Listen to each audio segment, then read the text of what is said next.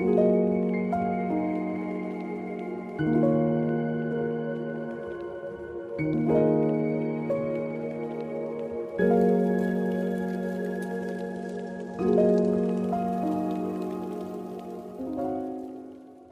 что, друзья, всем привет! С вами снова я, Федоров Сергей, и это новый выпуск моего подкаста. Сегодня мы затронем одну важную тему под названием издательство или сам издат. Я знаю, что прошлые сезоны мы уже обсуждали этот момент, много об этом проговаривали, но прошло какое-то время, и я сублимировал свои мысли, и мне есть что добавить, поэтому давайте не будем тянуть и, пожалуй, начнем. Каждый писатель, который заканчивает свое целостное произведение, так или иначе сталкивается с мыслью, куда ему податься, где публиковаться и что делать дальше. я знаю, что многие прекрасно понимают пути развития своего творческого курса, но иногда в этом возникают какие-то определенные нюансы.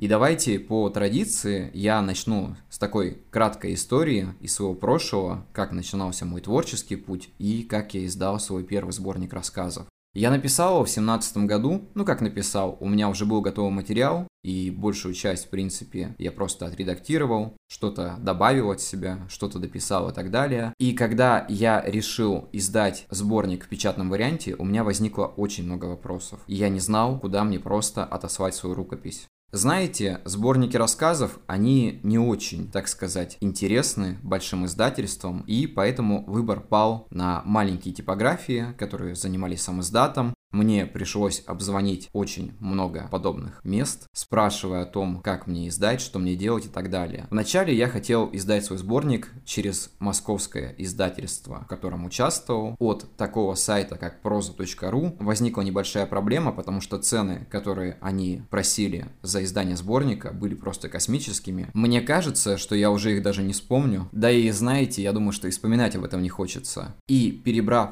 очень много сайтов разных компаний, я наткнулся на издательство Кубик, позвонил им и договорился об издании сборника. В принципе, все работало как обычно. Ты просто присылаешь свою рукопись, присылаешь обложку, присваиваешь номер ISBN, мы об этом еще сегодня поговорим. Естественно, заключаешь договор, оплачиваешь и просто ожидаешь, когда тебе придут твои экземпляры. Я в этом плане, так сказать, не прогадал. У моей знакомой писательницы был опыт, когда она решила издать свою первую книгу, также сам издатом, и заказала около 200 или 300 экземпляров. Такой небольшой спойлер, что часть из них до сих пор лежит у нее дома, и она просто не может их распродать. Я решил взять тираж, по-моему, это было 80 или 100 экземпляров, и в этом была определенная удача, потому что раздав первые экземпляры своим знакомым, друзьям и так далее, это все пошло по определенному сарафанному радио. В конечном итоге у меня выкупили остальные сборники, и они распродались, по-моему, за первые 4 месяца. Это было такое удовольствие, это было очень прекрасно. Я, конечно, забегаю немножко вперед, потому что в тот момент, когда я издавал первый сборник рассказов, я даже не знал конкретно, что такое формат книги А5 и чем оно отличается с форматом А6. Я даже помню тот момент, когда замерял линейкой размер книги и примерно начал понимать, сколько там сантиметров различия и так далее, потому что А6 это более карманный вариант, который вы можете взять всегда с собой. На это и рассчитывался мой сборник, он такой был дорожный. И я продолжил свой путь сам издата. После этого я издал около трех или четырех книг,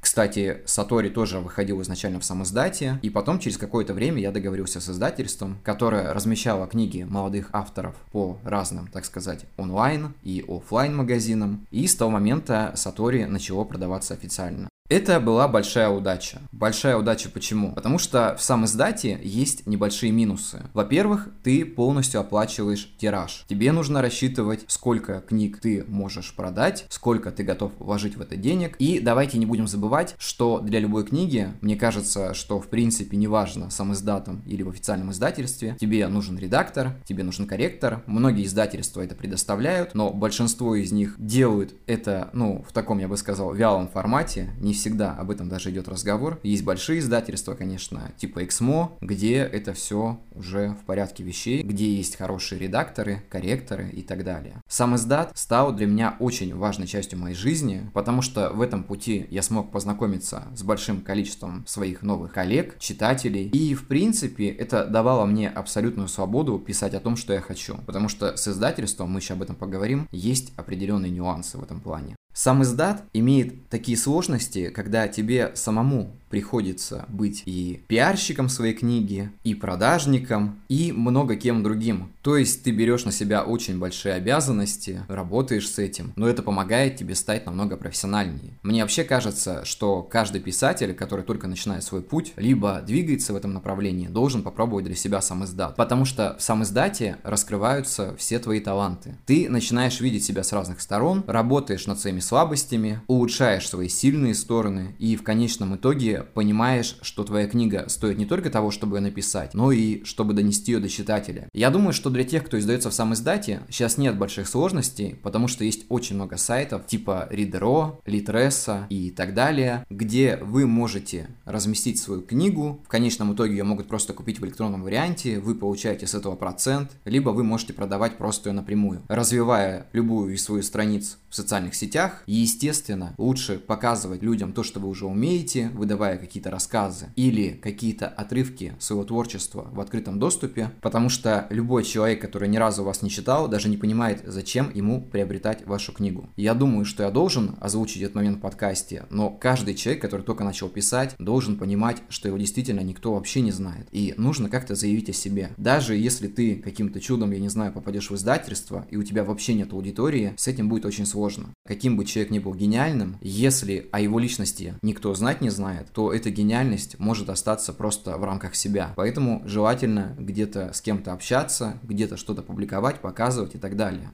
Теперь же я немного затрону тему издательства. Издательство – это тоже большая сторона успеха, потому что попасть туда очень тяжело, особенно в наше время. Произведений очень большое количество, и каждый человек пытается попасть в издательство, чтобы заявить о себе, но чтобы это сделать, нужно создать что-то такое, что действительно удивит того, кто будет читать вашу рукопись. Если честно, в большинстве случаев их даже, наверное, не читают, читают ваш синопсис. Я думаю, что у больших издательств нету чисто технической возможности читать там сотни книг в неделю, поэтому любое издательство просит синопсис. Такой краткий пересказ вашего произведения, исходя из которого уже будет стоять выбор, работать с вами или нет. Также в большинстве издательств есть определенные анкеты, где ты заполняешь заполняешь свои данные, даешь ссылки на свои социальные сети. Почему так устроено? Потому что, когда берут автора, издательству более выгодно, что у писателя уже есть своя аудитория. Потому что издательство – это бизнес. Если нет спроса на того, что вы делаете, то, скорее всего, вас просто не возьмут. Это нормально. Так устроен наш современный мир. Мы живем век капитализма и по-другому никак. Я думаю, что с этим нужно просто свыкнуться. Плюсы издательства в том, что они могут преподнести вашу книгу уже своей готовой аудитории, которая у них есть в социальных сетях, преподнести вас как хорошего автора, естественно, вызвав спрос на покупку ваших книг. И ваша аудитория, и новая аудитория – это очень хорошая возможность заработать издательству. У многих издательств есть определенные договора, где вы получаете выплату за продажу книг с определенного экземпляра. Допустим, если было за год продано там 99 ваших книг, то сотой вы уже получаете определенный процент. Но так работает не везде. Если если где-то работает по-другому, поправьте меня, пожалуйста. Я встречал именно такие моменты. Поэтому в частых случаях, когда ты напрямую продаешь свое творчество без посредников, у тебя больше возможностей, я не знаю, там иногда заработать. У меня есть знакомые девушки, писательницы, которые занимаются продажей любовных романов сам издатом и зарабатывают на этом очень неплохие деньги, на это есть очень большой спрос, потому что подобный жанр, он всегда был очень востребованным. И им в целом даже не интересно издательство, потому что они уже заняли свою нишу и при прекрасно с этим работают.